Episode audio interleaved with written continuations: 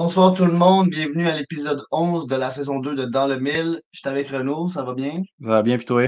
Yes, super. Euh, je veux juste dire après ma barre, là, euh, sûrement il y a du monde qui va embarquer après, mais les deux dernières fois qu'on a fait une émission, euh, nous pendant ce temps-là, on n'écoute pas la game, puis on l'a enregistré. Fait que si vous êtes là en ce moment, s'il vous plaît, faites juste pas nous donner de news, Ben, juste pour le monde qui écoute là en ce moment. Euh, juste pas donner de news, puis euh, ben euh, tout, tout va bien aller. Euh, je suis pas ouais. fâché contre vous si vous en donnez, mais juste j'ai dit à Renaud là, spécifiquement de checker les commentaires comme ça. Moi, j'ai pas à, à me faire spoil parce que lui, on dirait qu'il s'en fout un peu plus. là. Ben, je suis content que tu aies les priorités au bon endroit. Pour ce soir, on parle de pourquoi est-ce que c'est important pour Jules de regarder les matchs en... Non, en vrai, on a un gros épisode ce soir quand même. On fait la suite euh, des repêchages. Donc, euh, si vous avez suivi un petit peu nos autres redrafts, vous savez que c'est quelque chose qui prend euh, beaucoup de temps.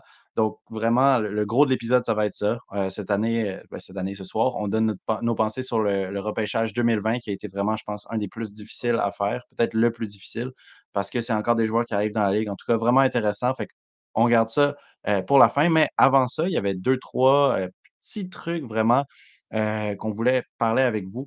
Donc, pour commencer, je pense que on, on peut dire que ça a été une très belle fin de semaine pour le Rocket de Laval. On veut vous faire en décembre vraiment une review de la première demi de la saison du Rocket. Mais euh, après cette fin de semaine-là, en tout cas, je pense que ça serait euh, pas criminel, mais l'expression, ça serait criminel de la garder sous silence. Donc, je pense que tu voulais dire quelques trucs là-dessus. Ben, là, je vais juste. euh, on a une chance d'avoir HL TV, donc on est capable de regarder les matchs du Rocket quand ils sont à l'extérieur. Mhm. Euh, donc, aussi, ce que ça donne, c'est l'aspect qu'on peut faire pause, reculer et même on peut prendre des clips. Euh, là, malheureusement, j'ai pas de clips, j'ai pas toujours la manière de, de, de comme prendre ces clips-là et être capable de les envoyer, mettons, en format On MP4. peut le faire, mais on le garde pour nous, pas pour vous. exact, exact. On veut garder ça secret, ça, parce qu'on sait que c'est un, c'est un sujet sensible. Mais je veux, je vais vraiment y aller le plus rapidement possible. Puis je vais commencer par le retour de Davidson euh, au jeu. Donc, on sait que lui, euh, il avait vraiment surpris au camp quand on l'a vu avec son tir. Euh, puis ça, on le savait déjà, mais aussi à quel point il y a de la hargne. Euh, il est capable d'aller devant le net, mais il est aussi capable de tirer de loin. C'était vraiment cet arsenal-là qui était intéressant. Il avait même marqué à sa première présence, à son premier match pré-saison. Malheureusement, après son deuxième match, euh, un peu comme Dak, mais moins grave, il, au milieu de la, partie, il s'est blessé. Puis il vient juste de revenir. Là. Donc, il a manqué, bon, si je fais le calcul vite, il a manqué huit matchs. Et dès qu'il est retourné, vraiment, bon, d'un premier but dans la AHL dès son retour. Et ensuite, c'est ça, du jeu dans le filet, euh, une, une bonne exécution, une bonne vitesse. Il n'a pas l'air vraiment d'un gars euh, qui, qui est out of place. Là. Donc, j'ai vraiment aimé ça. Euh, je vais continuer juste sur Roy, qui continue à être sincèrement le meilleur joueur que Mm. j'ai vu chez le Rocket et même que je pourrais dire quasiment dans la AHL. On avait beaucoup aimé Jiricek, euh, puis on avait aussi beaucoup aimé, bon, Wolf, on l'avait juste vu euh, dans, dans le All-Star, mais Ouais, euh, ouais. juste- quand même, juste là, on avait vu à quel point justement il était à l'aise. Mais tu sais, si je check vraiment, là, puis bon, Holtz, il était bon aussi. Mais Roy, pour son âge, c'est vraiment im- impressionnant à quel point, quand il embarque, il fait le bon jeu, sa décision, c'est la bonne, euh, que ce soit à, à pincher ou à poker la rondelle, ou en tout cas, il- on dirait qu'il fait toujours le Ben, bon move. c'est safe de dire qu'on a le joueur pour qui va mener le Rocket de Laval pour les dix prochaines années. Ouais, c'est ça, pour les deux prochaines années, il va rester là. C'est sûr, capitaine du Rocket. tu sais, je suis content en ce moment qu'il Ouais. reste là, puis que là, ça fait 12 matchs, puis qu'il y a eu, une- il y a, il y a eu un peu une panne sèche. Pendant 4 matchs, il n'y a pas eu de points, ce qui a fait que son, son point par match est, euh, comme, est comme redevenu un peu à la normale. Mais là, les deux derniers matchs, 4 points, euh, puis là, ben, il est rendu à 16 points en 12 Puis matchs. c'est pas le, le type de joueur aussi qui va paniquer là-dessus. Là, tu sais, on... J'ai un joueur un petit peu avec qui on peut faire une parallèle là-dessus euh, un peu plus tard. Comme moi, je parler de deux joueurs que j'ai regardé jouer, mais justement, c'est le type de gars qui est calme, qui connaît son jeu. Puis si qu'en quatre matchs, euh, ça marque pas, ça veut pas nécessairement dire qu'il y a quelque chose d'horrible qui se passe. si, ad- admettons, tu regardes par exemple la dernière game de Slavkovski, je pense qu'il y a beaucoup de gens qui ont dit, admettons, c'était la meilleure game que Slavkovski. Et pourtant, tu regardes le score sheet, est-ce qu'il est là? Non. Donc, tu sais, Non. ça ne veut pas tout dire. là. Est-ce que tu as été capable de mettre des points? Même s'il y a un match où il en a mis cinq, ça ne veut pas dire que pendant toutes les games, il est obligé d'en mettre. Ouais. Ça ne veut pas dire qu'il y a quelque chose qui cloche. Non, puis l'aspect aussi de Roy, c'est défensivement, juste par son positionnement, il coupe tellement de rondelles, il coupe tellement de jeux que c'est aussi ça, c'est qu'il est des deux bords. Puis aussi l'aspect que euh, son patin a toujours été un problème, on dirait que c'est pas un problème parce qu'il sait, encore une fois, le positionnement, il sait comment faire pour euh, aller dans les, dans les zones libres. Je vais continuer. Un Michak. Yann Michak, un gars que tranquillement, il descend dans l'échelle euh, des prospects du Canadien. Puis que je pense dès le début, il ne fallait pas s'attendre à un gars qui allait devenir euh, le deuxième centre du Canadien, même si on le prend en deuxième ronde en 2020. Euh, Micha, j'aime vraiment la part euh, défensive qu'il a. Et il y a aussi un côté offensif. Puis moi, quand je regardais aussi son jeu, je me disais, c'est le genre de gars qui peut, mettons, remplacer en ce moment un Evans s'il continue à peut-être se développer encore un peu plus offensivement. C'est dans le sens défensivement hyper responsable et il y a vraiment un potentiel offensif, euh, surtout quand il, est lié avec des, meilleurs joueurs. Donc je me dis, mettons, si on devait regarder maintenant, euh, je trouve que c'est intéressant. Farrell, bon, depuis qu'il est avec Roy, les deux, c'est vraiment un joke. On dirait que c'est comme s'ils jouaient dans cette ligue-là depuis qu'ils ont six ans. Et lui, on va. Comme on, voit, on va en parler tantôt, mais comme on, comme on le sait, c'est le, le, IQ de ce gars-là, la manière qu'il set up les autres. Après, moi, le seul petit point d'interrogation, c'est à quel point son physique peut se développer pour être euh, capable de rivaliser contre des gars de la Ligue nationale. Parce que même dans la AHL, je trouve que des fois, euh, ça paraît qu'il a l'air un peu trop facile à pousser. Moins que euh, Riley Kidney, mais quand même, Farrell, ça va être vraiment de prendre la force. Mais ça, c'est toujours une affaire normale avec le temps. Ouais, mais... Dobesh a eu un super match. Malheureusement, il y a eu une crampe, donc il a dû rentrer au banc. Mais Dobesh, vraiment, commence à s'installer comme un gars de la HL. Euh, ça a commencé rough, puis là, tout d'un coup, c'est ça. Il est gros, mais il y a aussi son positionnement, puis son positionnement de base. On parlait de Darvo qui disait, lui, il doit se déplacer pour faire ses arrêts. Mais Dobesh, c'est un peu, dans un sens, euh, un peu l'inverse, dans le sens que lui, il, se fie à son corps, mais aussi par son positionnement, il sait que la rondelle va le frapper. Puis il fait pas juste se fier à son corps, parce que tu le vois des fois justement utiliser des trucs comme il va très bien couvrir ses angles sur le, poteau derrière le filet, il joue très bien. Donc, j'aime vraiment qu'est-ce qui se développe. Euh, les, passes cross-ice, il n'y a rien qui passe dans ce temps-là. C'est vraiment incroyable. Euh, dans sa game, il y, en a, je pense, arrêté trois. Euh, donc, je, serais intéressé de voir un peu les, buts attendus en HL, à quel point lui, c'est quoi ses stats. Puis, euh, l'avant-dernier, parce que, bon, le dernier, on. en tout cas. Mais le dernier, je veux juste dire, Simono, Xavier Simono, euh, avait pas de but avant la fin de semaine et là, il y en a scoré deux. 8 points en 10 matchs. C'est un gars qu'il ne faut pas oublier parce que, tu sais, RHP, on en parle beaucoup. Puis là, bon, c'est des gars de petite stature qui en donnent beaucoup. Mais Simono, il est méchant, puis vraiment offensivement, c'est incroyable à quel point euh, il, y a comme, il y a comme un, plafond qu'on peut-être qu'on ne sait pas encore à quel point, parce que 8 points à 10 matchs, il ne faut pas sous-estimer ça. Mais là, ça fait, c'est ça, ça fait beaucoup, euh, c'est un peu quand vous faites une formation au travail, ça fait beaucoup d'informations en un petit peu de temps, puis euh, même moi, je me retiens de ne pas aller en ajouter. Parce que justement, comme j'ai dit au début, on va prendre vraiment le temps, là, un moment donné en décembre, de se prendre, on dit un 30 minutes parce que nos épisodes sont 30 minutes, mais peut-être genre 30, 40 pour vraiment faire le tour du Rocket, les jeunes, comment ça se passe. Donc, surtout que là, on n'a même pas parlé de Strubble. c'est ça. ça, ça vous met un peu l'eau à la bouche. En ce moment, c'est beaucoup d'informations, un petit peu de temps, mais à un moment donné, on va vraiment prendre le temps. Ben, un moment donné, en décembre, en fait, dans un mois à peu près, on va prendre le temps de s'asseoir, regarder le roster, qui marche, qui ne marche pas, en tout cas, en détail. Euh, moi, écoute, juste avant de rentrer dans le draft 2020, pendant que Jules était occupé à regarder le Rocket cette fin de semaine, moi, j'étais occupé à regarder, euh, en fait, premièrement, la finale du U17. Donc, le Canada Challenge U17. Donc, c'est pas le World Junior U17, mais c'est un, tournoi que Team Canada euh, organise chaque année. Puis, il y a beaucoup de gros joueurs qui ont joué là-dedans. Je pense qu'il disait Lafrenière a joué. En tout cas, je n'ai pas la liste exacte, donc je ne veux pas trop m'avancer sur qui, mais il me semble qu'il y, y, a déjà des anciens First Overall qui ont joué là-dedans. McDavid a joué. Euh, donc, tu sais, un tournoi qui n'est pas encore autant gros que le vrai World Junior 17, mais quand même proche. Et euh, Team Canada, en fait, c'est vraiment fait pour développer leurs jeunes. Donc, ils ont deux équipes et ça donne la chance à peut-être des joueurs, justement, comme celui que je vais parler aujourd'hui, qui ne ferait pas un Team Canada U17 de montrer ce qu'ils peuvent faire.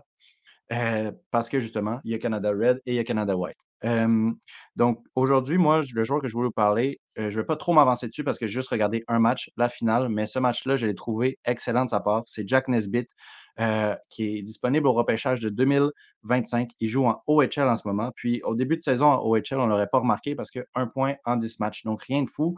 Puis, quand on regarde son build, c'est sûr que c'est intéressant, 6 pieds 4, mais souvent, ces gars-là ne savent pas trop comment utiliser leur posture.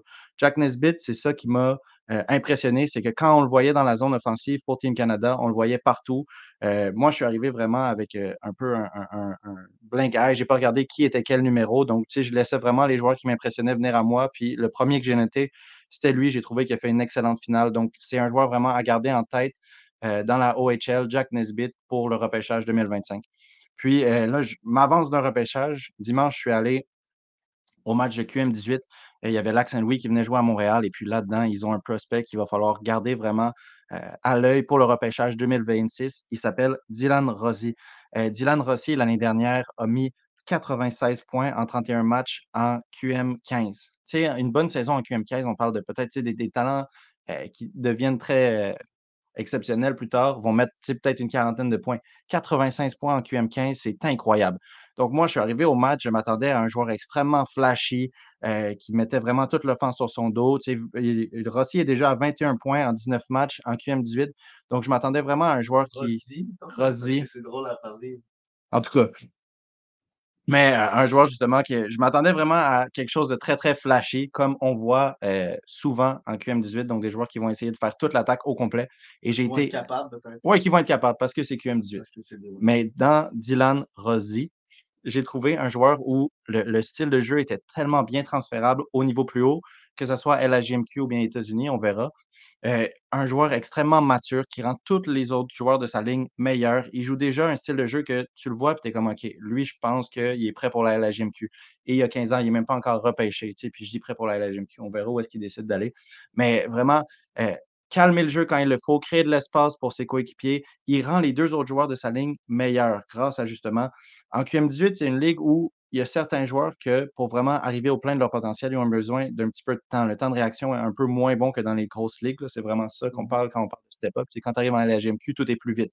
En QM18, tout est un petit peu plus lent. Fait un joueur comme Rossi qui arrive, qui est capable de calmer le jeu, ça laisse le temps à ses coéquipiers, que ce soit les défenseurs ou les attaquants, d'aller se placer puis vraiment d'utiliser le plein potentiel de leur talent. Donc, Rossi, c'est vraiment quelqu'un que quand tu l'as sur ta ligne, va chercher le meilleur de tous ceux avec qui il joue. Et ça, c'est excellent. Et oui, et quand on voit 21 points en 19 matchs, 96 euh, points l'année dernière, on dit Ah, peut-être que c'est un joueur qui est un petit peu justement selfish. Mais je n'ai pas du tout retrouvé ça dans Rossi. J'ai trouvé quelqu'un qui avait un, talent pur pour bâtir un jeu. Donc vraiment un playmaker, puis en plus, ben, il met des points. Fait si tu gardes ce talent-là de playmaker à tous les niveaux, tu es capable de performer. En tout cas, vraiment, lui, notez-le sur vos carnets. Euh, le draft 2026, vous allez voir euh, Dylan Rossi. L'affaire décevante, c'est que, bon, euh, les rumeurs seraient qu'il ne va pas à la GMQ. Mais c'est ça. Bon, c'est des rumeurs encore une fois, mais moi aussi, je les ai vues. Puis, euh, encore une fois, c'est vraiment décevant de voir un autre euh, top espoir du Québec qui ne choisit pas la route québécoise. Et je pense que ça, c'est exactement une preuve qu'il y a quelque chose qui doit changer.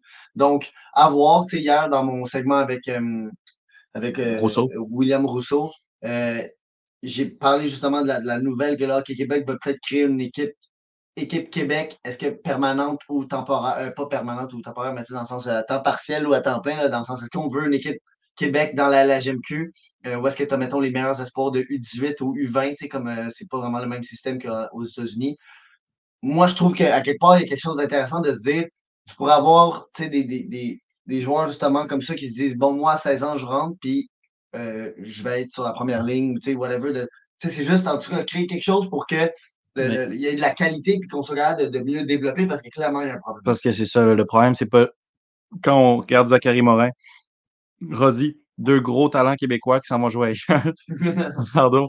C'est, c'est, ils vont pas jouer aux États-Unis parce que hey, ils trouvent que les États-Unis, c'est vraiment cool. Tu sais, euh, euh, Zachary Morin, il joue dans le, en tout cas. Sais, il joue pas à New York. Là il n'est pas allé là parce que c'est une ville incroyable, parce que c'est les États-Unis, puis c'est des cowboys, il adore les États-Unis. Non. Ah, c'est ça, Phantoms. Je me suis... En tout cas, pas une grosse ville. Lumberjack, ça, ça doit être bois vert, si je pour ça me trompe. En tout cas, fait que, tu sais, tout ça pour dire, c'est parce qu'il y a vraiment un gros avantage au niveau développemental d'aller jouer aux États-Unis, puis la Ligue NCAA a quelque chose de vraiment, tu sais, on regarde Celebrity en ce moment, s'il était en train d'avoir les noms, les numéros qu'il y a en la GMQ, ça serait déjà extrêmement impressionnant, mais qu'il le fasse en NCAA, c'est encore plus impressionnant parce qu'en NCAA, justement, tu as des adultes.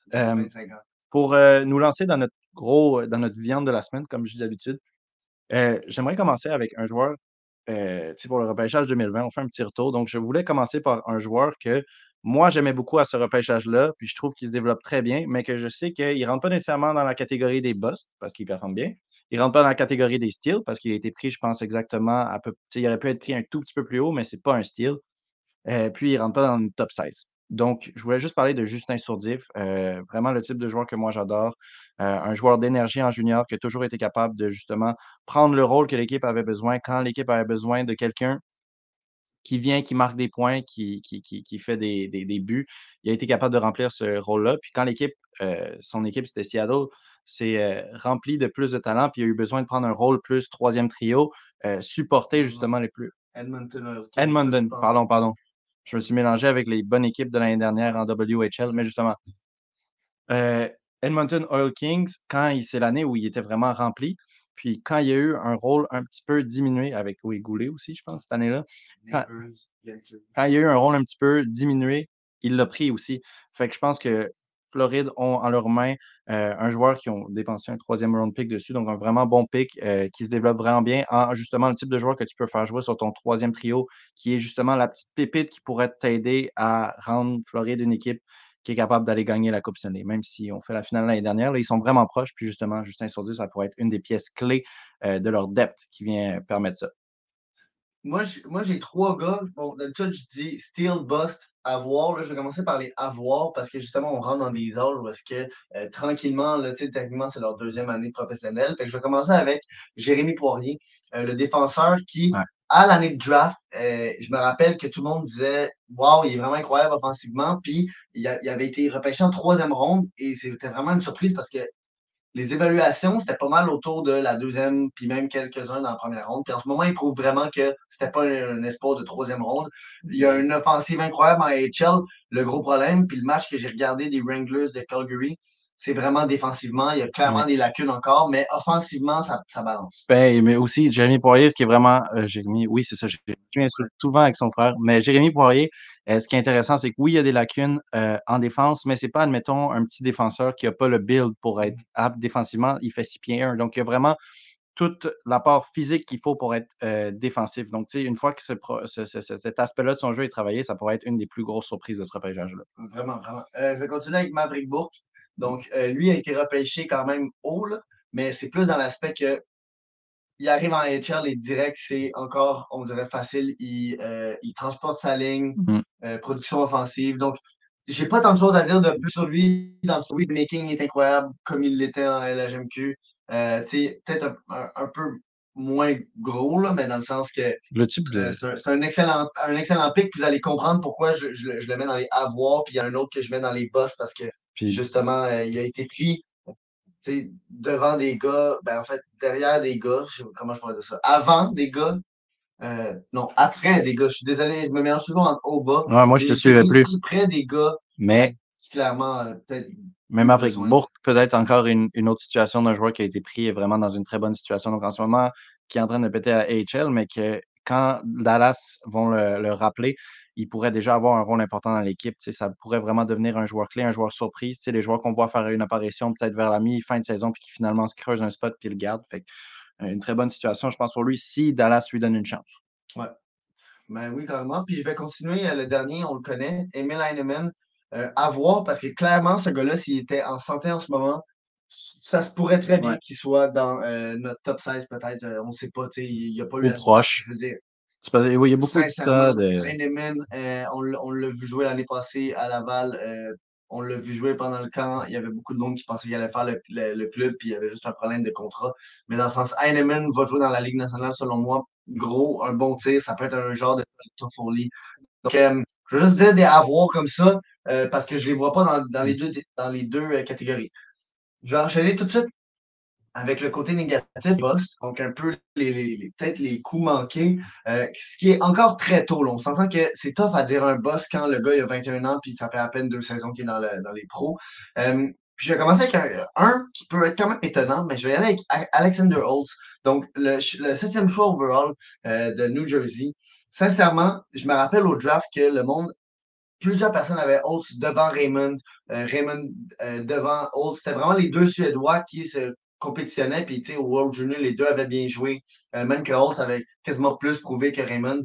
Euh, c'est juste l'aspect qu'en ce moment, Holtz, on se disait l'année passée, OK, il n'a pas joué avec New Jersey parce qu'il n'y avait pas le, euh, le line-up fait pour que Holtz puisse être dans un rôle top 6.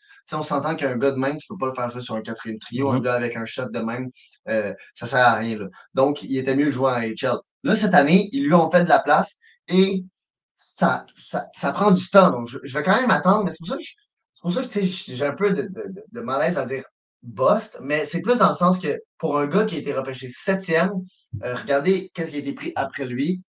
J'ai juste un peu d'inquiétude à, me dire, est-ce que ce gars-là, en fait, tantôt, tu as dit, est-ce que ce gars-là, c'est un top 6 ou en fait, peut-être que c'est plus un middle 6. Donc, sais, on commence, je commence à me dire, ça, il va peut-être peut jamais devenir un, un, bon joueur de première euh, ligne. Un bon joueur NHL, c'est sûr. C'est juste qu'au niveau où il a été pris, vous pensez que ça serait le futur euh, euh, first winger, tu sais. Donc, un petit peu décevant, mais pas nécessairement la définition traditionnelle d'un bust. Je vais aller à un dernier. je vais juste y aller avec Ozzy Weisblatt parce que c'est le gars qui a été pris le dernier choix dans le draft. La première, ronde. 32e. son, son 31e. 31e. On se rappelle, ben, on se rappelle. Je me rappelle quand il était sélectionné, les Sharks avaient fait, l'avaient fait en, en langage des signes parce que la mère de Weisblatt est sourde, donc ça avait été comme un très beau moment. Mais à part de ça, Weisblatt, euh, c'est un gars qui en ce moment, c'est comme le plus loin de la première ronde, même si c'est le dernier, là, vous allez me dire. Mais c'est comme celui que je me dis, hey, s'il y a bien un gars là-dedans ben, qui pourrait le plus loin, euh, un des plus loin, même quand tu prends certains des, gros noms de la deuxième ronde, de la troisième ronde, ils sont déjà plus proches de la d'un niveau NHL que Weisblatt. Weisblatt, c'est juste que, en, en tout cas, euh, dans notre premier épisode de draft, je parlais de joueurs qui peuvent plafonner à différents moments. Puis pour le moment, c'est sûr que c'est tôt, comme tu as dit tantôt, il y a juste 21 ans. Mais ça a l'air du joueur qui pourrait peut-être avoir justement plafonné à son niveau AHL. Puis, tu sais, je pense qu'il pourrait y avoir l'argument pour Jacob Perrault, mais en ce moment, il y a une bonne saison à AHL. Euh, puis lui, ça fait longtemps qu'il est dans le pro, donc c'est pour ça qu'on a souvent tapé sur le clou. Mais on va attendre Jacob Perrault, ça, ça, va peut-être débloquer. Puis je veux juste finir, je vais y aller point, point là, je vais aller avec les, les, les vols. Euh, tout en tout, tu as dit justement à 87e, tu ne pouvais pas voir ça comme un vol, mais moi, je vais y aller avec Brock Faber. Je trouve que c'est un vol. Absolument. Euh, ce gars-là aurait dû sortir dans le top 15 quasiment. Euh, ben pas, pas, pas, pour nous, là, mais dans le sens, en ce moment, comme il joue, tu sais, si maintenant on était l'année prochaine, tu pourrais faire le. vraiment pas que Faber soit ben, quand, dans le top 15. Parce que ce gars-là, on dirait qu'il commence à rivaliser avec les, les, top défenseurs de, ben, quand on parle quand on parle de à quel point ça a été difficile mettre euh, des joueurs dans le faire notre top 16, c'est qu'on pourrait quasiment faire un top 32 justement ce draft-là. Les autres drafts, peut-être un petit peu moins, mais celui-là, justement, on aurait pu faire un autre 16 avec les joueurs qui restent, qui ne sont pas dans le top 16. Fait que Brock Faber rentre justement là-dedans des joueurs qui seraient peut-être classés genre 17, 18, mais qui sont extrêmement proches. Là, je vais, je vais copyrighter euh, Cole Caulfield. Euh, Sean Farrell, ah, c'est mon, bon mon, deuxième vol. Ouais, on est bon. Euh, c'est le deuxième vol que, que je trouve là. Caulfield avait même justement, juste pour le monde qui a manqué, quand il a été drafté, Caulfield avait retweeté l'image et avait dit Steel. Euh, mais c'est ça, Farrell, c'est vraiment, je veux dire, on en a parlé tantôt. À 124e, ça n'a pas d'allure. Puis en ce moment, on est vraiment chanceux de l'avoir dans notre, dans notre club. Et je finis avec un gars qu'on va parler un peu plus tard, mais euh, Devon Levi, 212e, il est déjà dans la Ligue nationale alors que euh, Yaroslav Askarov, qui a été pris 11e, n'est pas techniquement encore installé dans la Ligue nationale. En tout cas, ça pour dire que c'est quoi les odds qu'un gars à 212e, ouais, ouais. si peu de temps, ça ramasse dans la Ligue nationale? Pour moi, c'est un vol euh, à l'état pur. donc, OK. Oui. Nicolas a dit la pine de Renault. Merci, Nicolas. Pin? Je sais pas. Je sais pas trop c'est quoi. La pine. La pine. On a besoin de. tu, parles-tu de ma barbe? Je pense pas de la mienne. En tout cas. j'ai ben, je, parler. Ben, je pense que ça, ça fait quand même une belle parallèle parce que justement, au numéro 16 dans le draft, je pense que ça. Écoute, à la fin de la journée, ça pourrait être peut-être lui, ce pic-là, qui est le plus débattable. Donc, rentrons dans le recap, dans le recap, dans le redraft du draft 2020, euh, directement en force avec le numéro 16. Euh, pour nous, on a mis, encore une fois, comme la première année, un numéro 16 partagé. Donc, on a Jack Quinn et on a Sean Farrell, justement. Euh, Sean Farrell, l'argument que beaucoup diraient pour qu'il ne soit pas dans le top 16, c'est qu'il a joué 12 matchs HL pour l'instant. Oui, à NCAA, il était excellent, mais c'est pas encore. 8, ben c'est ça. C'est pas encore. C'est pas encore. En tout cas, justement, il y a beaucoup moins d'expérience que beaucoup des autres gars dans le top 16. Mais moi, c'est plus que quand je regardais les gars de ce draft-là, je me disais honnêtement, si j'avais à préduire, tu sais, ce que j'ai, dit à Jules tantôt, si je devais mettre, admettons, 100$ sur qui est le meilleur entre Jack Quinn et Sean Farrell, tout, le potentiel que je vois dans Sean Farrell, moi, je le mettrais là. Fait Euh, pour moi, c'est une claire addition dans le top 16. Euh, son stick handling est incroyable. Sa vision de jeu, il me fait penser des Je pense la semaine dernière aussi, j'ai fait une, comparaison à Zachary Benson, mais c'est parce que c'est un des, prospects que nous deux, on avait le plus aimé l'année dernière. Mais genre, être capable de bouger la POC autant habilement qu'il fait dans la zone offensive, faire des entrées de zone autant létales. Un gars qui peut justement sa versatilité dans le sens où il peut être sur ta première ligne, il peut être sur ton power play. Donc, moi, je vois tellement un haut potentiel à Sean Farrell. Puis je pense que pour le moment, il mérite sa place dans le top 16, même sans avoir prouvé, juste sur le potentiel que ce joueur-là amène. Puis c'est trouve qu'il y a encore le petit caveat euh, de la physicalité. Mais si ça, il arrive à la battre, euh, il va être inarrêtable. Non, puis je veux dire, en HL en ce moment, c'est un peu dur de savoir, bon, de savoir c'est lequel qui aide le plus entre Roy et Farrell. On dirait que les deux s'aident autant. Ils, se filent et ils se trouvent. Et n'importe quel centre à quelque part qui va jouer avec va juste devenir meilleur. C'est comme si les, les, deux ensemble, en tout cas, j'ai hâte de voir s'ils vont être un, pairing en, en, LNH, mais je veux dire, j'ai hâte de voir, je suis vraiment excité. Moi, Farrell, c'est ça. Je pense que je mettrai encore mon cash sur Quinn. Juste, bon, de mm. un, euh, on est proche du draft. Donc, le gars, les gars ont juste 21 ans. Puis, euh, Quinn, bon, ça a été le huitième overall. On, on, doit gager là-dessus encore aujourd'hui. Le draft 2020, c'est pas il y a longtemps. Le 2018, j'aurais compris de faire comme, OK, non, un gars, 124e, tu peux le mettre devant le 8e. Mais là, pour l'instant, euh, je mettrai encore le cash juste sur Quinn, juste l'aspect, le package que euh, des scouts professionnels ont vu sur lui et autres. Mais bon, euh, on y va 15e, Cole Perfetti. On, on, va accélérer quand même jusqu'au top 10 comme la semaine passée. Ben, c'est ça, Cole Perfetti, je pense que je peux l'expliquer parce que c'est, en tout cas, c'est moi qui ai un peu plus poussé pour qu'il soit là.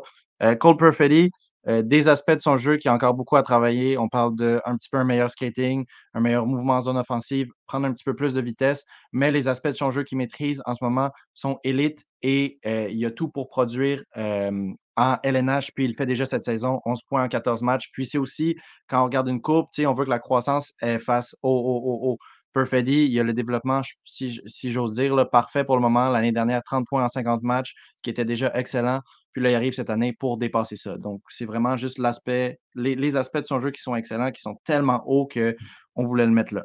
Euh, numéro 14, je te le laisse. Ouais, je veux juste faire une pause de dire que, comme on est 2020, comme la, semaine passée, c'était ça aussi, mais de plus en plus, le, le, tu sais, mettons, si on, y allait sur les deux variables qu'on va checker, là, c'est le présent puis le potentiel. Puis de plus en plus qu'on se rapproche de la date aujourd'hui, de plus en plus que la variable potentielle va prendre ben, un aspect euh, important dans c'est Perfetti. C'est pour ça que peut-être qu'on se dit, OK, ce gars-là, tu sais, dans, dans, le, dans le bas du, mettons, du top 16, euh, c'est peut-être c'est du monde qu'on se dit, ça va être des excellents joueurs, mais ça va pas être des gars sur la première ligne. C'est tellement interchangeable, par contre, c'est ça le truc, parce que Perfetti, tu sais, ça dépend vraiment de comment tu builds ton équipe. Euh, si tu as besoin justement juste d'un center qui arrive, puis que tu lui mets des wingers playmakers, puis tu as juste besoin de quelqu'un qui est capable de scorer, mais Perfetti, ça devient un, une première ligne. Mais si la ligne dépend de lui, peut-être moins. Puis justement, ton aspect potentiel, c'est exactement pourquoi moi, je voulais euh, qu'on mentionne Sean Farrell au 16e. C'est 100% juste du potentiel. Là, comme je te disais, dans trois ans, euh, peut-être que je vais avoir complètement tort. Euh, pour le numéro 14, encore une fois, on parle de potentiel. On parle d'un autre style de ce draft-ci, justement, Devon Levi, qui a été pris en septième ronde. Incroyable. Pour l'instant, écoute, l'année dernière, il est arrivé de la NCAA. Ils l'ont fait jouer ah, c'est ça, de Montréal. Lac Saint-Louis, lui, je pense qu'il jouait justement. Donc, shout out, William Lasselle, Devon Levi. Il est arrivé l'année dernière de la NCAA directement en NHL, puis il a vraiment tenu son bout de bâton, je pense que c'est ça l'expression. Euh, donc, il, a, fait des très bons matchs pour ses débuts de premier match NHL. La, la, semaine passée, je parlais de à quel point c'est difficile de faire le jump entre euh, junior ou bien NCAA, plus les niveaux de développement en NHL, puis de comment c'était impressionnant ce que Spencer Knight avait fait. Puis en ce moment, Devin Levi est en train de faire la même chose. Je pense que si on lui donne quelques années de, plus, il va euh, se, rendre au même potentiel que Spencer Knight. Spencer Knight, on, dirait, ça, on disait ça pourrait être un futur gardien de franchise, un futur carry price qui est capable de vraiment carry son équipe en playoff. Devin Levi est 14e parce que c'est très tôt pour le dire, mais je vois le même potentiel en lui. Bon, on va y aller. Euh, 13e, Anton Lundell, euh, un gars qui, euh, mm. c'est peut-être justement l'aspect offensif qui va faire qu'il est 13e comparé au 12e, mais moi, Lundell, je l'adorais à son année de draft parce que j'aime d'un les gars qui sont responsables défensivement. Puis lui, depuis le début, c'est un gars que je me dis, il pourrait vraiment être un candidat au trophée Selkie, donc le trophée du meilleur attaquant défensif. Défensif, ouais. Euh, je pense que c'est encore, ça continue là-dessus. Après, c'est à son année de draft, le monde disait, OK, le gars pourrait faire 80 points puis être un candidat de Selkie. Là, c'est peut-être plus une affaire de, OK, le gars, ça va être un bon deuxième centre, un excellent deuxième centre. Euh, premier sur le, le, le, piqué. Bon, après, t'as Markov qui est encore là. là. Mais tu sais, c'est tout ça pour dire que Lundell, c'est vraiment à quel point pour une équipe, il a de la valeur. Euh, puis le, le, potentiel offensif est peut-être un peu moins haut que certains d'autres, mais défensivement, c'est quelque chose que euh, tu peux pas, tu peux pas développer tant que ça à un certain niveau. Là, mais, c'est vraiment, il y, a, un énorme ceiling défensif. Ben, ça explique aussi exactement pourquoi notre numéro 12, on l'a mis avant Lundell. Donc, justement, le numéro 12, c'est euh, Rossi, donc le joueur de, de, de, Pas le même Rossi que je parlais avant. Marco Rossi. C'est pour ça que je t'ai dit ça tantôt. Euh, Rossi de Minnesota, donc euh, qui lui a pris un petit peu plus de temps justement pour rentrer dans son plein potentiel, rentrer dans son jeu, mais la saison passée a prouvé euh, son utilité. Moi, ce que j'aime beaucoup chez Rossi, c'est son utilité des deux côtés de la glace. Donc, tu sais, on regardait les statistiques avancées, puis Rossi, dans ses statistiques avancées, on voit à quel point c'est quelqu'un d'utile dans la zone offensive, patine beaucoup, garde la POC en zone offensive, fait des tirs qui marchent, donc mmh. c'est-à-dire des tirs qui, qui, qui, donnent à des buts. Puis, ce qu'on voit moins dans les statistiques avancées, en tout cas sur NHL Edge, là, on n'a pas accès à toutes les statistiques avancées, mais c'est vraiment l'apport défensif qu'il a qui certes est moins haut que Lundell. Tu sais, Rossi, je ne dirais mmh. pas que c'est un futur Selkie winner, mais mmh. il n'est pas invisible en zone défensive. Tu sais, si on compare, admettons, à un Cole Perfetti, qui lui aussi est très bon pour produire offensivement, mais quand on arrive en zone défensive, Perfetti est moins là. Tandis que Rossi, c'est vraiment le jeu two-way qui me le fait le mettre autant haut. Puis je pense que son plus offensif de Lundell, ça explique pourquoi on le met un pic plus haut. Ouais, puis Rossi aussi, je me rappelle, moi, son année incroyable en OHL à son draft year. Euh, avec Ottawa. Justement, c'était le coéquipier de Jack Quinn, puis il avait fait, je pense, 120 points à son année de draft. Bon, c'est un gars qui est très. un, un, un late. C'est un late, ou en tout cas, il, il est très proche d'être un gars repêché en 2019. Donc, c'était comme un peu son, son année d'après-repêchage, dans le sens que, mettons, Roy, lui, c'est un gars qui est à quelques semaines d'être en 2022. Alors que Rossi, lui, c'est l'inverse. Il à quelques semaines d'être dans le draft avant le sien. Donc, il était beaucoup plus vieux que les gars. Euh, il y avait quasiment un an de plus que, certains gars de, son draft. Mais euh, bon, ça a pris du temps et là, en ce moment, ça débloque. Euh, on va continuer. Moi, un gars que j'adore depuis le début, que moi, il y avait deux Allemands dans le draft, puis moi, je, je voulais plus cet Allemand-là. Un autre qu'on aurait pu mettre en catégorie style, peut-être. Ouais, aussi, vraiment, parce que JJ Peterka avec Buffalo, sincèrement, euh, je ne sais pas si vous regardez la LNH euh, en entier, mais en ce moment, il joue du très bon hockey. Ce gars-là, on dirait quasiment qu'il pourrait en scorer 40 à un moment donné dans, mmh. sa carrière. gros, impliqué. Euh, pas, je ne veux pas encore une fois s'éterniser, mais 11e, je trouve que Peterka, c'est vraiment un, excellent build. Un gars de deuxième ronde que finalement, justement, on vient placer 5 pics plus haut que Jack Quinn qui a été pris 8e. Ça, ça, veut en dire beaucoup, là, justement. Euh, quand tu parles de l'importance de ce que les scouts ont vu en Jack Quinn pour aller le prendre huitième, ben, il faut que JJ Peterka en ait beaucoup prouvé pour se mériter une place autant haut puis autant plus haute que lui. Puis en tout cas, c'est vraiment un allié complet. Puis nous, on a eu la chance de voir toute son évolution. Le Rochester joue beaucoup à Laval, fait qu'on l'a vu jouer énormément. Jack Quinn aussi d'ailleurs, mais Peterka, on l'a vu jouer vraiment euh, deux saisons, je pense, avant. Puis là, là c'est ça, c'était vraiment comme une coche au-dessus en AHL. Puis en NHL, peut-être pas une coche au-dessus, mais vraiment pile au bon niveau puis continue de produire. bon, dixième. Ben c'est ça, dixième. Je pense qu'à chaque semaine, on en a un que c'est la même chose qu'on dit. Là, mm-hmm. Quelqu'un que les injuries ont un petit peu hold back, retenu. Euh, donc, on ne fera pas une demi-heure là-dessus, là, mais Drysdale, tout simplement, quand il a joué, c'est un défenseur offensif de niveau élite, mais il n'a pas beaucoup joué. Donc, encore une fois, on a les mêmes problèmes de joueurs qui se blessent. Euh, en tout cas, ça nuit au développement, c'est indéniable. Puis euh, si un jour il arrive à s'établir puis jouer une saison complète, ça va être un, un offensif énorme. Puis là, on va vraiment savoir euh, où est-ce qu'on pourrait le placer dans notre top 10. Mais pour le moment, son, son, son talent nous donne pas le choix de le mettre dans le top 10, comment il a performé quand il jouait. Mais malheureusement, le nombre de matchs qu'il a joué nous, nous, nous, force un peu à le mettre euh, bas. En tout cas, le premier dans le top 10, le dixième dans le dixième. Je vais te laisser faire le neuvième, puis je vais prendre le huitième. OK, parfait. Ben écoute, neuvième, quand on vous parle de euh, comment est-ce qu'on ne laisse pas trop le recency bias euh, nous affecter dans ces drafts-là, parce qu'on est au début de cette saison, ben, je pense que c'est un bon exemple de ça. Euh, le numéro 9, c'est Dawson Mercer. Je pense qu'il y a beaucoup de parallèles justement entre le numéro 9 et le numéro 8. Donc, Les deux, c'est des alliés. Puis, euh, Dawson Mercer, c'est vraiment juste un allié quand on regarde de son jeu. En tout cas, tous les joueurs dans le top 10 ont un aspect élite de leur jeu. C'est juste que, tu sais, après ça, il faut les ranks sur qui a le, plus utile des aspects élites. Quel a peut-être un potentiel pour devenir, euh, que, ce truc élite devienne superstar, dans le mm-hmm. sens que mais Dawson Mercer, c'est le pick de ce draft-là qui va peut-être faire un petit peu euh, pardonner à New Jersey d'avoir euh, de, qu'Alexander Holt ne rentre pas en plein dans son potentiel parce qu'ils ont deux excellents wingers là-dedans. Puis Dawson Mercer, c'est juste que dans ses deux premières saisons, il a prouvé qu'il était capable de produire et d'aider sa ligne. je ne sais pas trop quoi ajouter dessus. C'est vraiment un allié complet. Puis c'est juste que celui au huitième, on voyait un petit peu plus d'aspect élite dans son jeu. Donc peut-être qu'au numéro 8, celui qu'on a mis, avait un jeu peut-être un petit peu plus, un peu mieux roundé, si je peux dire ça comme c'est. Mais euh, Dawson Mercer, à part peut-être un tir qui reste encore un tout petit peu à travailler, déjà un très bon tir, mais peut-être améliorer un tout petit peu la vitesse de tir, donc la létalité de ce joueur-là, un, excellent allié que n'importe quelle équipe voudrait. Puis Mercer, c'est déjà un gars que, en tout cas cette année, c'est difficile, mais l'année passée, je me rappelle, l'autre année avant, que quand il joue contre nous, euh, ne Tu peux pas, pas avoir peur de lui. Il, fait mal contre les équipes. Euh, tu sais, quand il fait mal en termes de points. Donc, euh, Mercer, c'est vraiment en ce moment, je te l'ai dit tantôt, il a, il a plafonné que ça, ça m'inquiète quasiment plus que qu'est-ce que Mercer vit en ce moment, qui est comme un peu un slump, donc une espèce de, de pancette. Ben, un début de saison de. Deux points en quelques en comme 13 matchs.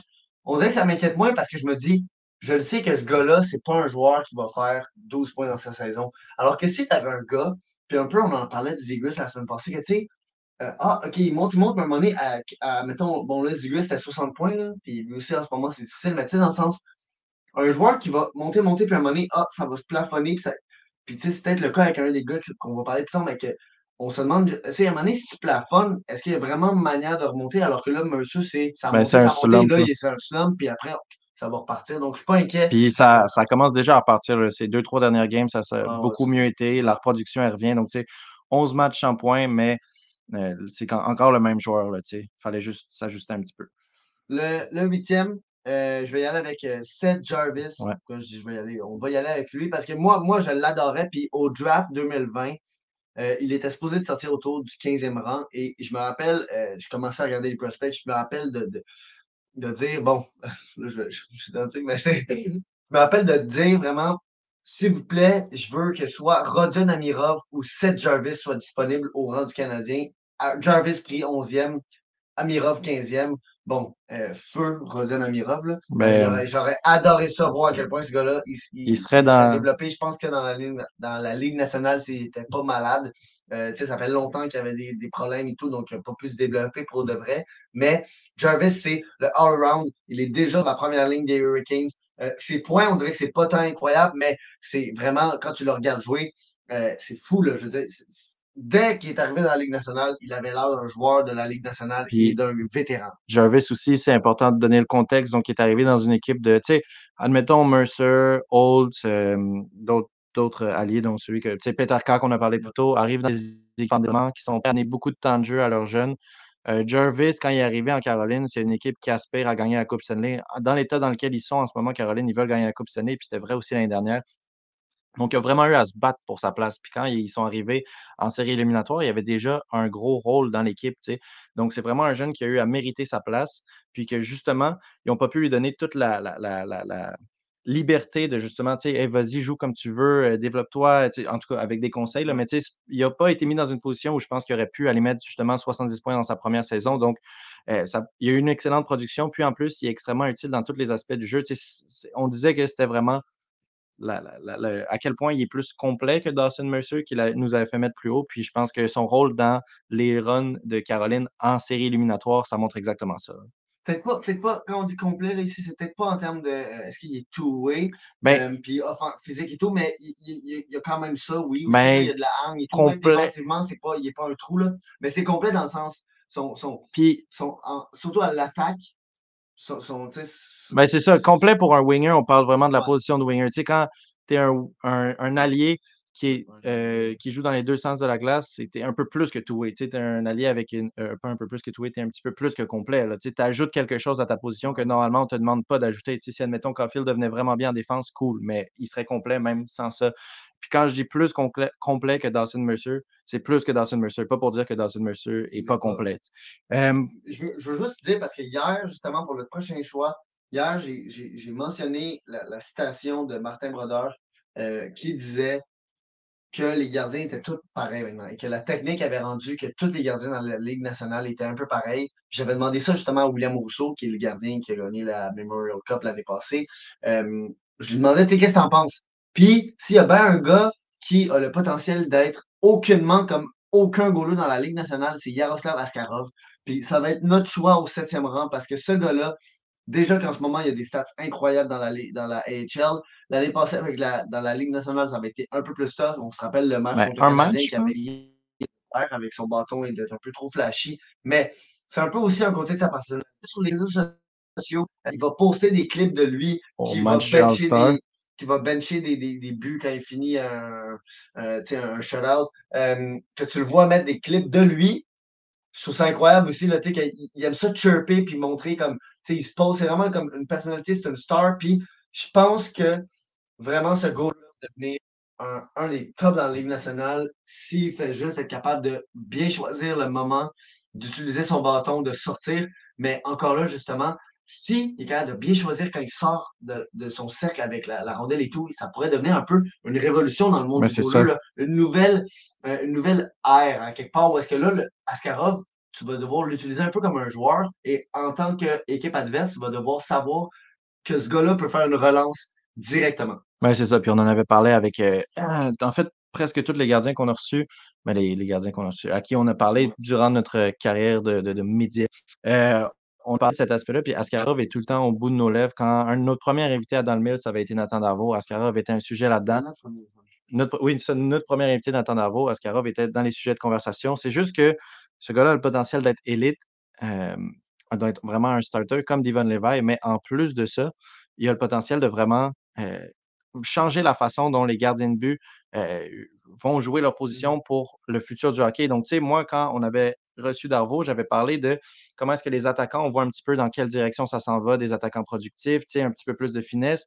Puis en défense aussi, on veut un défenseur qui est capable d'apporter en offense maintenant, tandis que dans le temps, c'était un petit peu plus comme tu as juste à, fermer la porte. Donc, on voit un petit peu plus où est-ce que ces deux positions s'en vont, tandis que le gardien de but, justement, comme Patrick Roy disait, on n'a pas encore cette vision-là. On ne sait pas encore dans 10, 15 ans de quoi la position va avoir l'air, si ça va avoir évolué, ou bien on veut encore un gars de 6 pieds 7 qui ne bouge pas beaucoup, tu sais, qui ne bouge pas beaucoup comparé à d'autres gardiens de but, parce que ça reste des athlètes incroyables. Juste Wallstead, le gars, il est tellement, en termes de technique, il est un 10 sur 10, il arrête tout, il n'y a rien qui passe, euh, hyper stable, hyper calculé les mouvements. Ben, Askarov, c'est ça, pourrait venir euh, complètement changer cette position-là, donc c'est pour ça qu'il est si haut. Euh, le, numéro 6, je te le laisse parce que ça fait longtemps quand même.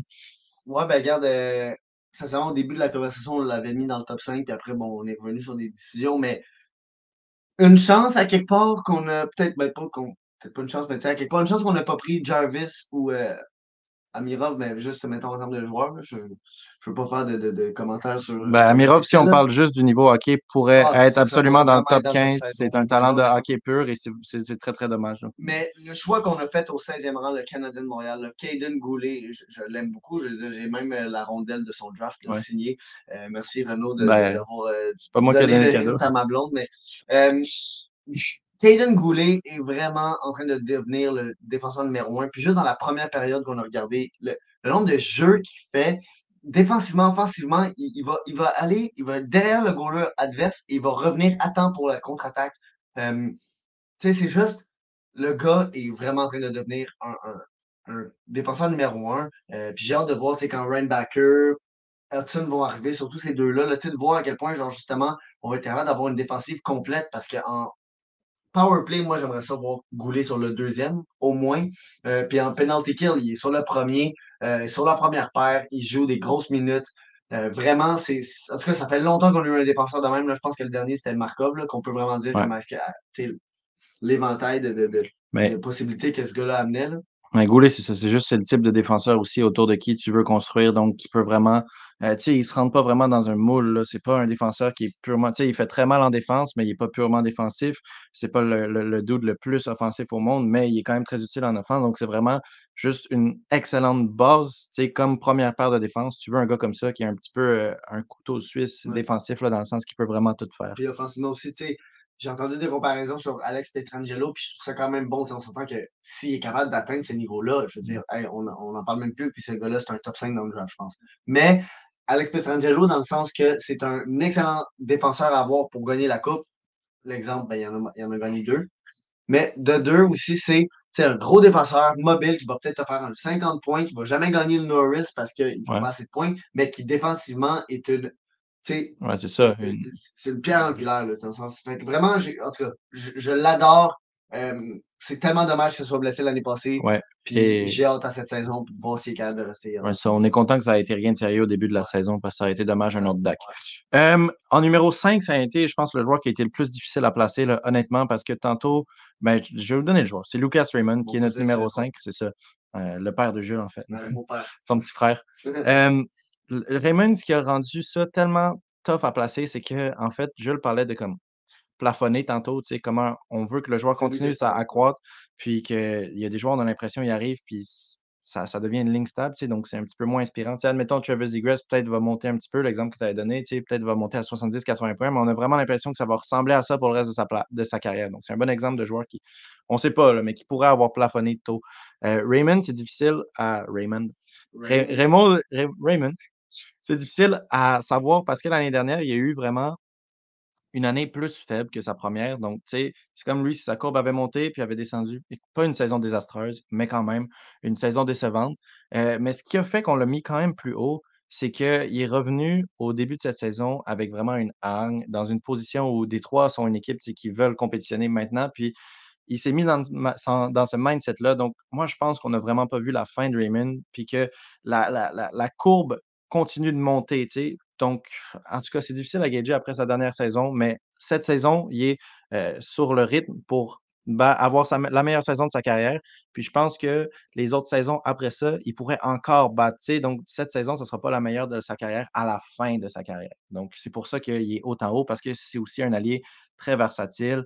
Euh, on a vu qu'il pouvait jouer aussi les deux côtés euh, de l'aile euh, sur le power play. Un gars qui est, c'est pas celui qui va nécessairement leader ton power play, mais c'est celui qui est capable d'aller mettre beaucoup de points là-dessus. Donc, juste le type d'allié que tu veux. Après, c'est aussi de savoir est-ce que, si la courbe continue à monter, puis que cette année, il y a 60, puis l'année d'après, il est capable de bâtir encore plus là-dessus, ça pourrait vraiment devenir un premier allié indéniable. Fait que c'est pour ça qu'il est autant haut. Puis, il y a beaucoup, aussi beaucoup d'aspects de son jeu qui sont très élites. Ouais, ouais. Puis dès qu'il est arrivé, il avait déjà euh, montré que cette ligue-là, euh, c'était la sienne. Ben, pas la sienne dans le sens euh, qu'il la honte, là, mais tu sais, dans le sens que c'est une ligue qui était son niveau.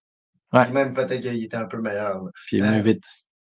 Là, je veux juste, je je je vais continuer parce que Ben, fais-le. quand on parle de, quand on parle, tantôt je parlais de potentiel puis présent, puis il y a quand même un aspect où est-ce que le prochain, puis même l'autre, là, tu sais, je vais y aller avec Quinton Byfield numéro 4. Ouais. Puis c'est l'aspect que, sûrement l'année passée, on fait ce, ce top 16-là et Byfield n'est pas autant haut. Non. Mais en ce moment, puis même l'année passée aussi, c'est vraiment une pente. Mais l'année passée, Ça, la production était moins là, mais je l'ai vraiment trouvé très bon avec euh, Los Angeles. Puis je me souviens plus si c'est la saison passée ou bien l'autre d'avant. Puis quand, quand il jouait AHL, il était complètement à un autre niveau. Tu sais, je pense que c'est 16 points en 17 matchs. Il était vraiment. Ça paraissait qu'il était niveau NHL. Maintenant, c'est juste qu'il fallait que la production vienne.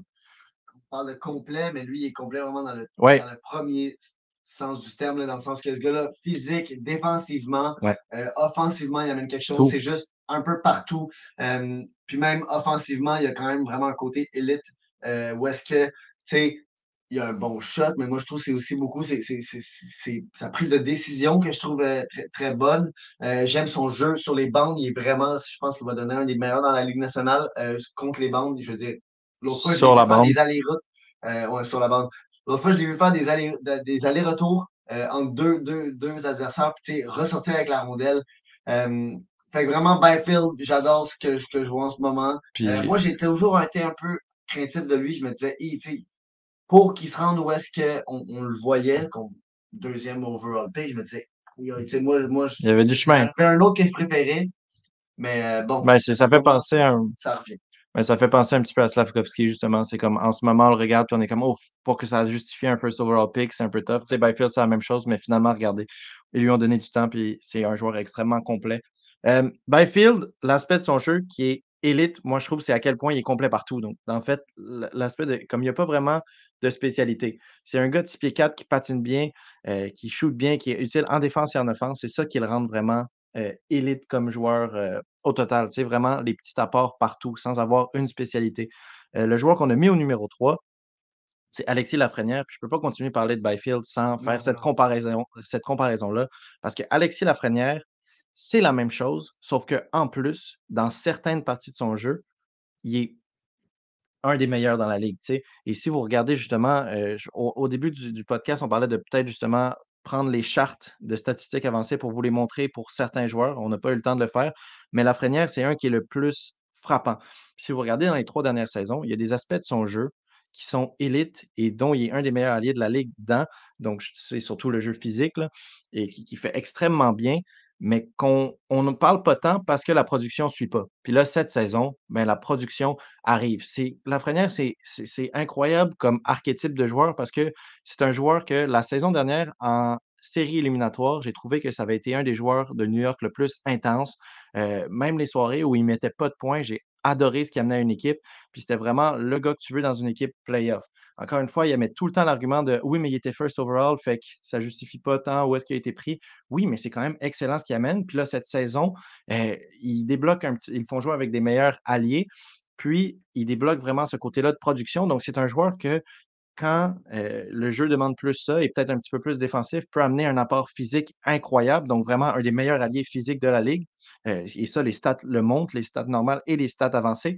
Mais en plus, quand, quand l'équipe a besoin qu'il produise, ça peut être un joueur de finesse euh, très, très, très utile. Puis cette saison, ses productions puis sa performance rappellent le Lafrenière qui a fait qu'il a été pris numéro un avec, euh, c'était quoi lui? C'était Rimouski, je pense?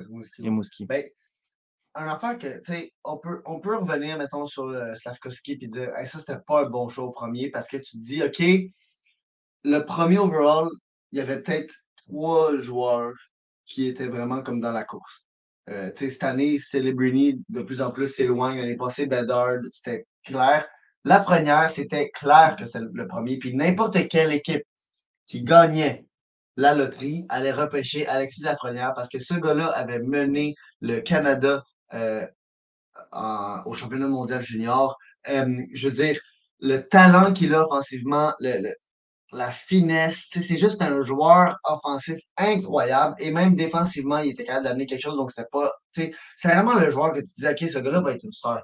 Puis, c'est vraiment décevant la manière que New York l'ont géré. Là, c'est là mm. que je pense qu'on peut euh, un peu mettre ça sur le dos de, de, New York en se disant Come on, genre, tu me niaises que tu as, géré ce gars-là, que tu l'as développé pour que là, maintenant, à 21 ans, bientôt 22 ans, ce gars-là n'a pas été capable encore de montrer qu'est-ce qu'il qu'est-ce qu'il faisait dans le junior. Puis c'est pas comme si c'était un Yakupov ou est-ce que euh, la Lafrenière refuse de, Ou bien qu'il n'y avait rien qui marchait. Il n'y a rien qui marche. Euh, Lafrenière, là, il, faut juste qu'il continue à jouer avec des bons joueurs. En ce moment, je l'ai vu jouer avec Panarin et tout. c'est ça qu'il faut. Je veux dire, c'est un gars de talent. Tu ne peux pas le faire jouer avec des gars de. Même, je ne veux pas rien enlever à Philippe Piété, les Capo Caco, là. Mais je veux dire, Lafrenière a le besoin de jouer avec des joueurs élites pour que tout ensemble, ils se rendent meilleurs. Je veux dire, tu sais, ça va peut-être pas être comme dans le junior, le gars qui drivait sa ligne. Mais au niveau LNH, pour qu'il devienne, puis moi je pense qu'on peut encore imaginer un Lafrenière où est-ce qu'il fait 80-90 points. Je ne veux pas faire la croix là-dessus parce que justement, là, on le voit cette année. Puis j'ai bien hâte de voir dans les prochaines années, dans les séries. Euh, vraiment, ce gars-là, c'est en tout cas incroyable. Puis euh, c'est vraiment, moi, je pense que la faute, c'est sur le développement et pas sur le pic. Oui, puis euh, en tout cas, c'est encourageant en tant que fan du Canadien, justement, d'avoir un exemple de joueur qui a peut-être pris un petit peu. Oui, il y a le développement, mais il y a aussi, c'est un type de jeu que quand tu arrives à la LNH, c'est extrêmement difficile de trouver une balance. On dit que c'est une ligue d'intensité, c'est une ligue physique. Donc, toi, quand tu es un joueur physique, ben, tu veux amener ça. Mais est-ce que tu négliges un peu ton côté de finesse, ton côté de production que tu sais que tu as pour prouver à tes coachs ou, puis tu sais, des fois aussi, c'est est-ce que le coach te demande trop ça? En tout cas, curieux à voir. Puis il y a beaucoup de cas, justement, de, de prospects qui arrivent, puis qu'on axe trop leur jeu sur le physique. Fait qu'après ça, ils perdent complètement le côté de production, puis qu'ils deviennent un petit peu moins utiles. Tu sais, je pense à un peu Nathan Légaré en ce moment aux Roquettes de Laval, que j'ai l'impression que ils ont trop mis accès sur son physique, sur l'intensité, puis il a complètement oublié un peu son. En tout cas, on dirait qu'il n'y a pas d'hockey sense, mais bon. Quoique, je trouve que ça s'améliore, puis même que là, il joue au centre, puis il gagne ses mises en jeu. Mais justement, ça change de système de coaching, donc en tout cas, il y a des choses qui s'expliquent comme ça, mais tout ça pour dire qu'Alexis Lafrenière, c'était laisser le temps de trouver une balance, puis c'est encourageant quand on fait une parallèle à Slavkovski.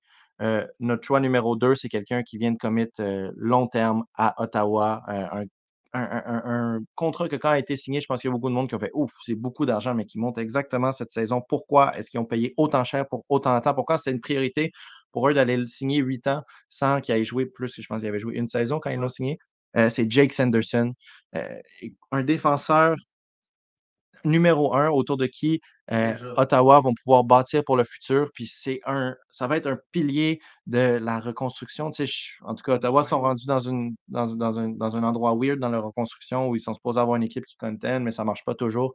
En tout cas, Jake Sanderson, ses numéros sont incroyables justement aussi en prenant en considération le début d'année de Ottawa, qui est une équipe que je trouve extrêmement désorganisée, que c'est comme si c'était un puzzle et puis il n'arrive pas à mettre les bonnes pièces au bon endroit. Brady Kachuk, qui est le leader et tout, qui est aussi lui mélangé, donc ça fait ça. Ben, c'est ça, on dirait qu'il y a beaucoup de choses qui ne marchent pas à Ottawa, mais une chose qui marche, c'est Jake Sanderson. ça montre à quel point lui, en tant qu'individuel, a un énorme talent. Parce que si c'était un joueur qui dépendait beaucoup de son équipe, justement, euh, puis que c'était l'équipe qui le faisait paraître bon, comme on voit peut-être dans certaines autres équipes de haut niveau, ben cette saison, lui, ça aurait été un gâchis aussi. On aurait vraiment vu une baisse dans son niveau de jeu, puis non. Sa courbe de développement continue, puis ça va être. Ça pourrait être un des meilleurs défenseurs dans le futur de la LNH aussi, à continuer à avoir. C'est juste sa deuxième saison, puis il est déjà là. Tu sais, c'est incroyable. Puis moi, je, dire, je suis fier, puis bon, j'en parlais avec mes, mes euh, amis dans ce temps-là, puis justement, je leur disais que Sanderson, je le préférais à Drysdale. Euh, puis dans ce temps-là, Drysdale était vraiment vu comme ça allait être le premier défenseur repêché. Le monde voyait vraiment euh, la première, Byfield, Studula, Drysdale pris quatrième. Je veux dire, le monde ne voyait pas des trois passer par-dessus ce défenseur-là. Raymond a été pris quatrième, Sanderson cinquième, Drysdale sixième. Et ça a un peu choqué tout le monde. Et en ce moment, je pense que personne ne peut dire que euh, euh, Ottawa s'est trompé. Euh, puis même, je vais y aller avec le numéro 1, là, Tim Studzla. Je veux dire, le gars, est, en ce moment, Ottawa, ça va pas bien. Et le gars est en, on pace lui, pour 107 points. Je veux dire, lui, 17 points en 13 matchs. en ce moment, tu as même Ridley Gregg qui marche bien, donc le troisième first round pick d'Ottawa. Je veux dire, on peut vraiment regarder 2010 ans Ottawa ont complètement gagné Puis même euh, plus tard dans le draft, on a un deuxième qui n'est pas du tout proche du, euh, euh, du, top 16, mais Igor Sokolov qui joue dans leur AHL, ça pourrait. Ben, non, pas nécessairement que j'adore, mais que quand on parle d'un draft complet, tous les joueurs qui sont, ont été pris dans ce draft-là pourraient participer à une victoire de la Coupe Stanley de Ottawa. Igor Sokolov, un grand allié physique, mais qui a aussi un aspect où il peut produire. Écoute, Ottawa sont vraiment allés chercher euh, quatre gars dans ce draft-là qui vont être, ben, pourraient être des. Tu dis quatre, mais t'en manques deux. Je vais y aller direct. Sokolov, euh, Sokolov a été pris 61e. Lui, c'était un double overager. Et mm-hmm. je suis d'accord, Sokolov, un gars sur le 3e, 4e trio, euh, sur une équipe contender, c'est malade.